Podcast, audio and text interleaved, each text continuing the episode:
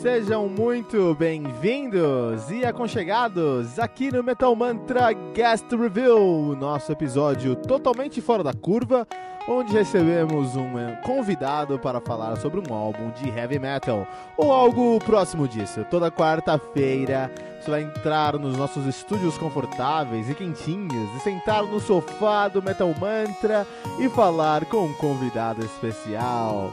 Nos mande suas perguntas, sugestões, críticas, correções, elogios ou quaisquer outros comentários através do nosso e-mail, que é o metalmantrapodcast@gmail.com, Facebook, Twitter ou Instagram, que é arroba metalmantrapod, ou através do nosso Anchor FM, que é o anchor.fm barra metal sagrado. E fique agora com mais um episódio do Metal Mantra Guest Reveal.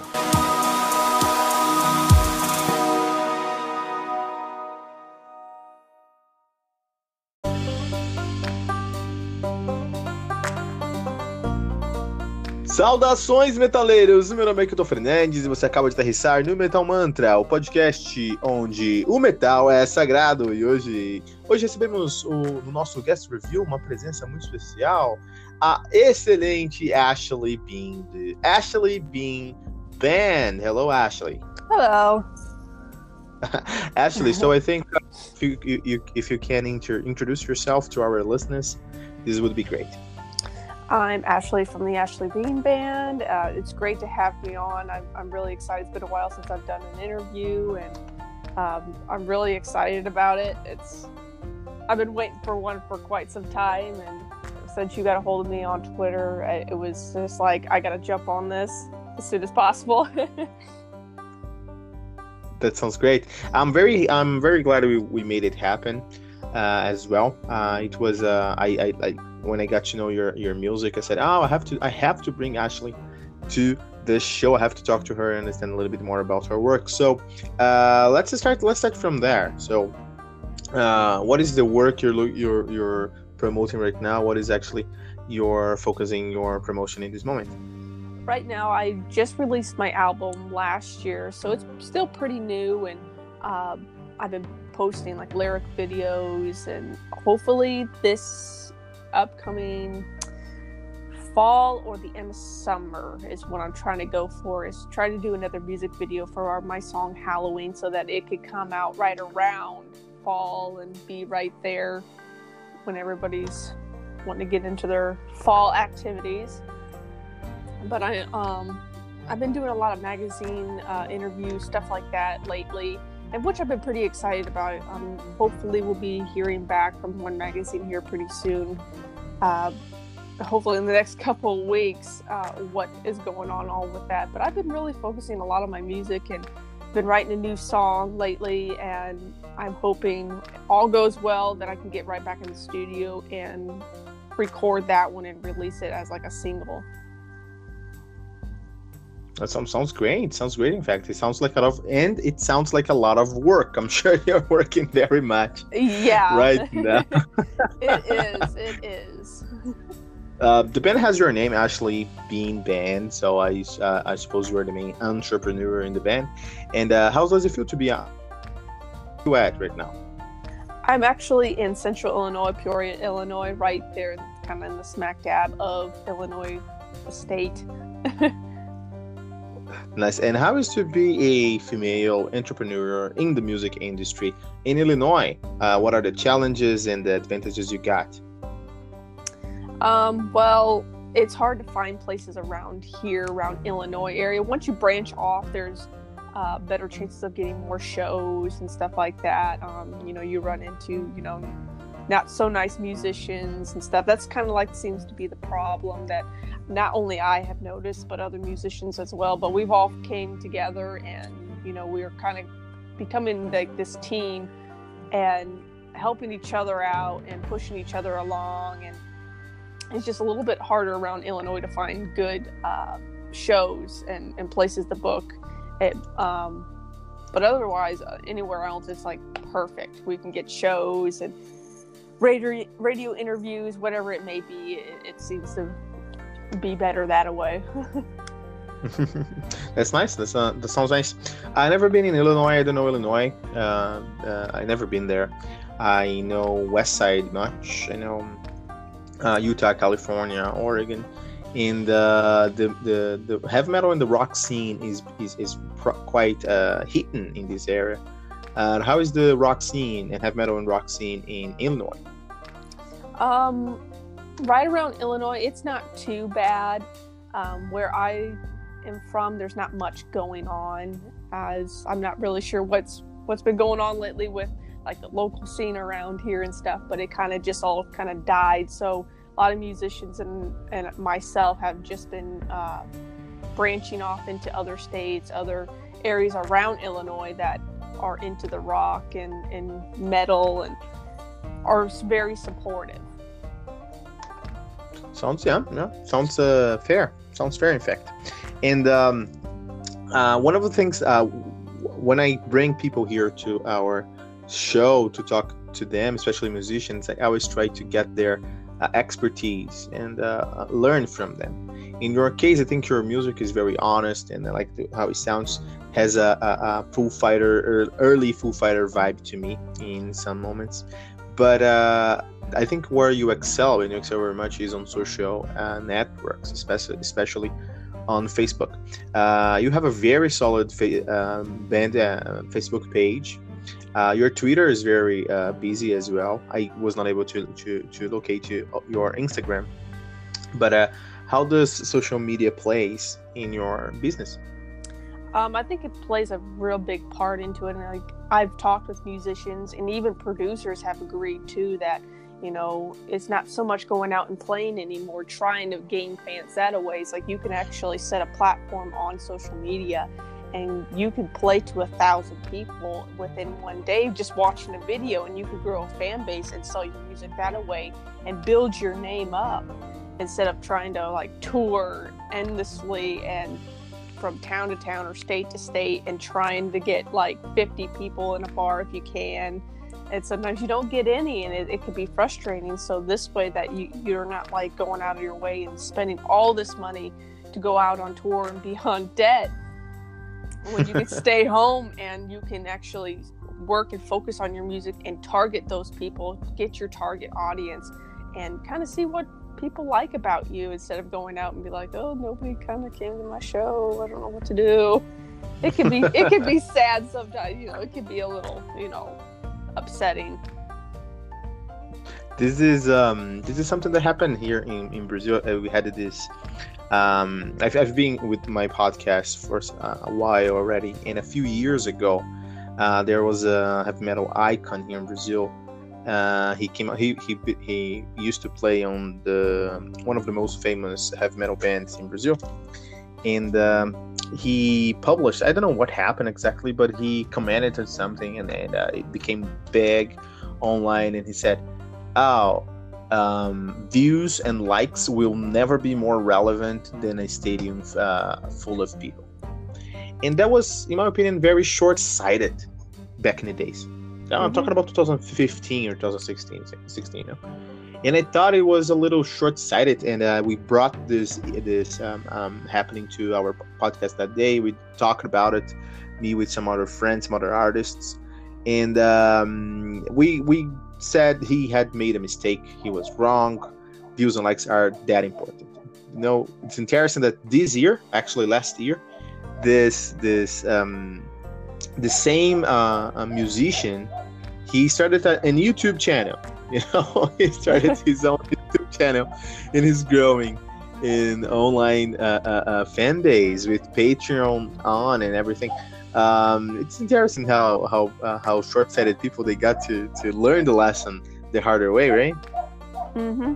Oh yeah, yeah. I, I definitely believe in the social media. The times are changing where you don't have to you know go out and play in bars and stuff and gain an audience that way you can actually do it on social media and focus on your target audience to where if you were to play a show you may actually get in a couple hundred people instead of eight people showing up to your show yes This is true. I mean, like uh, having having a bar full of full of full of people, having a venue full of, of fans. That's actually the the best scenario. But you're in a in a, in a time that. Uh, I, the way I see it, uh, i was a musician many years ago. Today, I'm, I'm only a podcaster and I really believe going uh, gigs and uh, uh, going uh, out there and talking to your fans and having your fans in your show is the most important part of the business. Definitely, it is. Yeah, but I believe that in, too. It is the most important part of the business. Definitely is. But in the other hand, we don't live in a time where Bon Jovi would start his music right now and he would have 15,000 people on an on an arena. That's not how it works right now.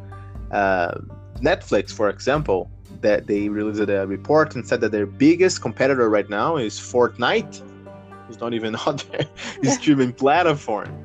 So we live in a different generation where, and the attention is being uh, split uh, among hundreds of different attractions, and music is one of them.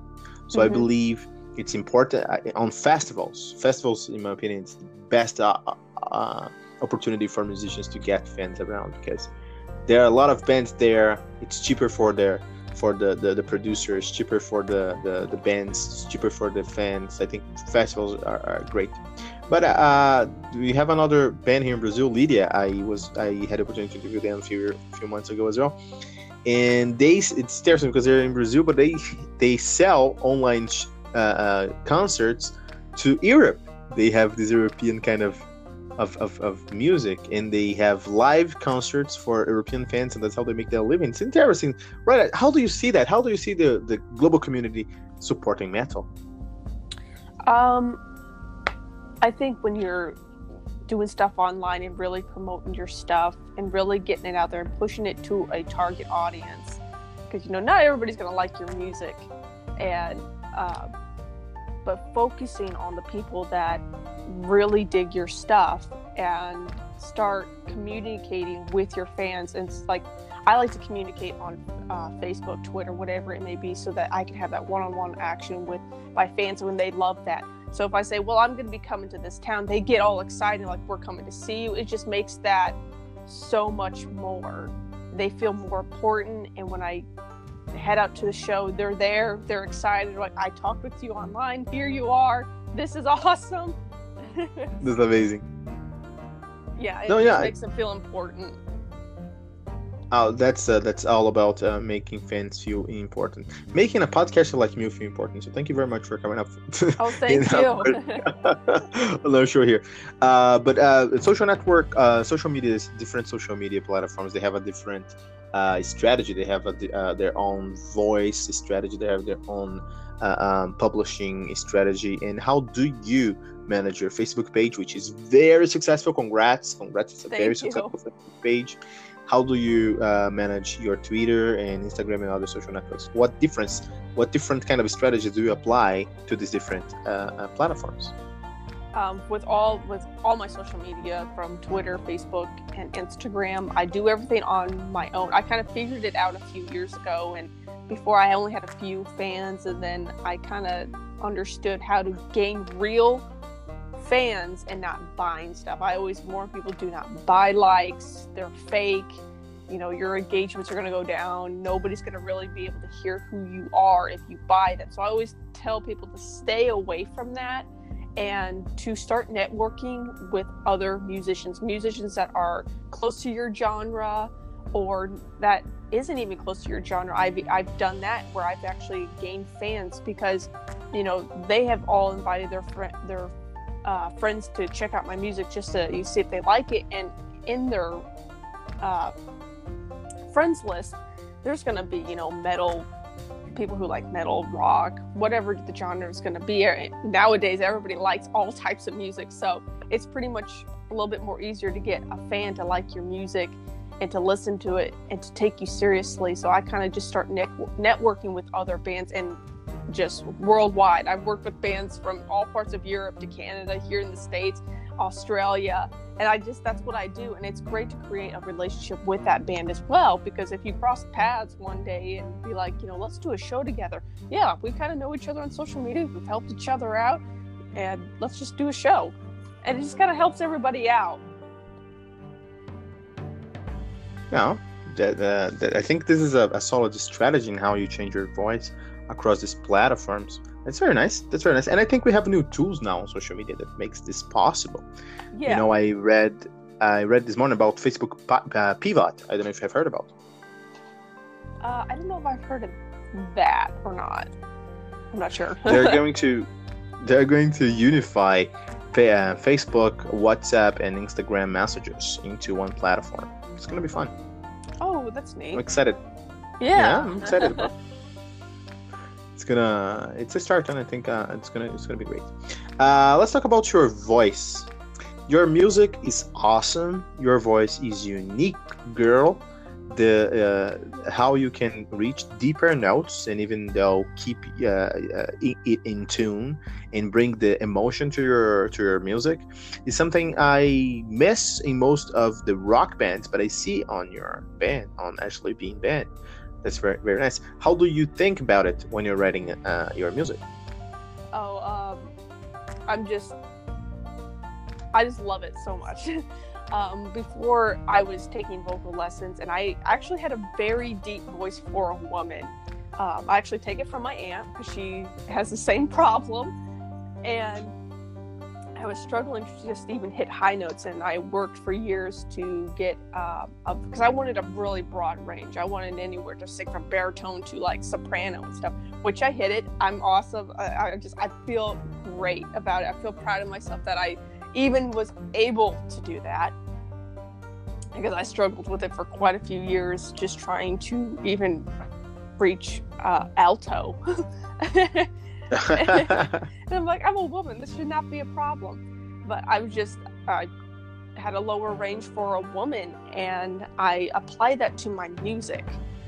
And I'm like, you know, this this is this is pretty cool. You know, I'm a little different, but that's all right. And when I started doing my vocal lessons, I started adding in the higher notes and, and the low. I try. I wanted to use like as much as my range as possible, from the low to the high in different parts out here or coming down really low and soft here. I really wanted to use as much as I possibly could.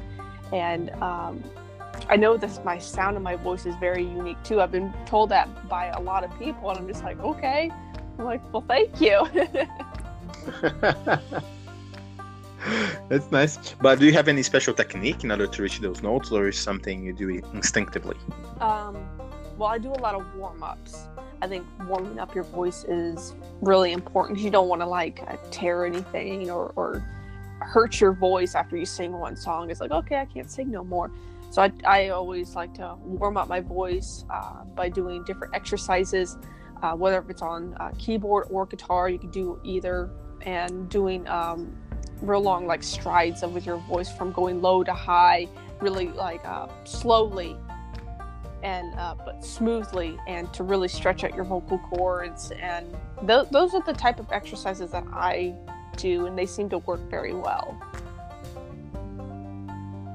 oh That's great. Uh, I never sang. I was not able to, able to sing. So I, I always I spent much time online trying to find techniques in order to sing. But dude, I'm a terrible singer. Oh. Sorry. So it's great to it's it's, it's, it's great to hear um, uh, warm ups uh, work for you and makes your your voice consistent. Uh, I, I I always wanted to sing. I was not able to sing when I was playing back in the days. You know. Mhm. All right. Uh, Ashley, so uh, you said you are in Illinois. Do you have any plans for next, uh, for this year, maybe next year, coming to other countries, especially here in Brazil? Um, I haven't got anywhere with that right now. I know I've been trying to focus on. Got this new song that I wrote. I'm hoping that I'll be able to record in studio and send out like a new single for that. Um, do a photo shoot for that as well to promote it.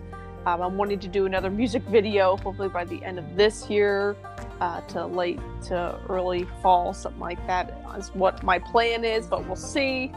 Um, but I'm really and I've been doing a lot of stuff online as well, just trying to build up my fan base, like with videos, lyric videos, or just live acoustic videos, whatever it may be. I'm um, trying to target new a new audience and bringing it in, and just continue to grow my fan base.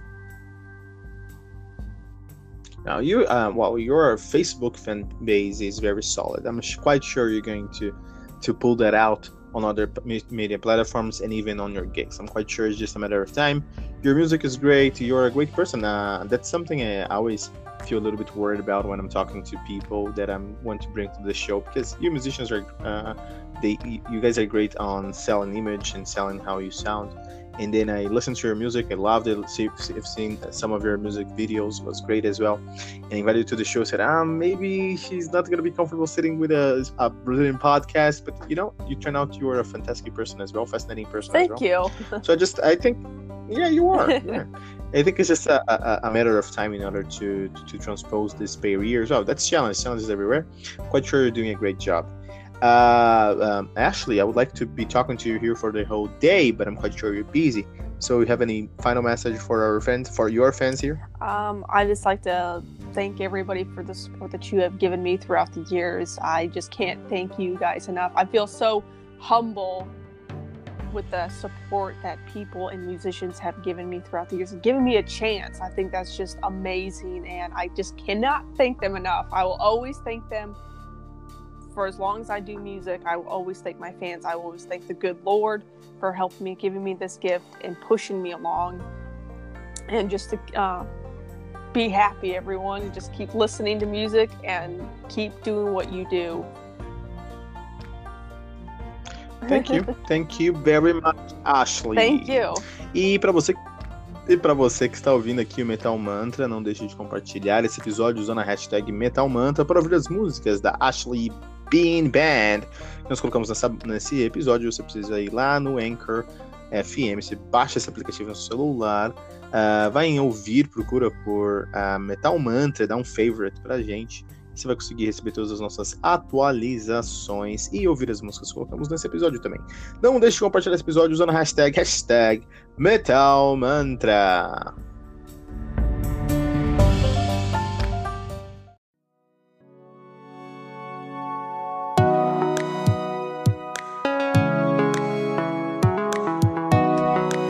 E ficamos por aqui com o nosso guest review de hoje. E toda quarta-feira você vai receber um novo convidado aqui nos estúdios do Metal Mantra. Lembrando que você pode encontrar todo o nosso conteúdo no anchor.fm barra Metal Sagrado ou em qualquer rede social como arroba Metal Mantra pode. Não deixe de compartilhar esse episódio com todos os seus amigos metaleiros usando a hashtag, hashtag Metal Mantra.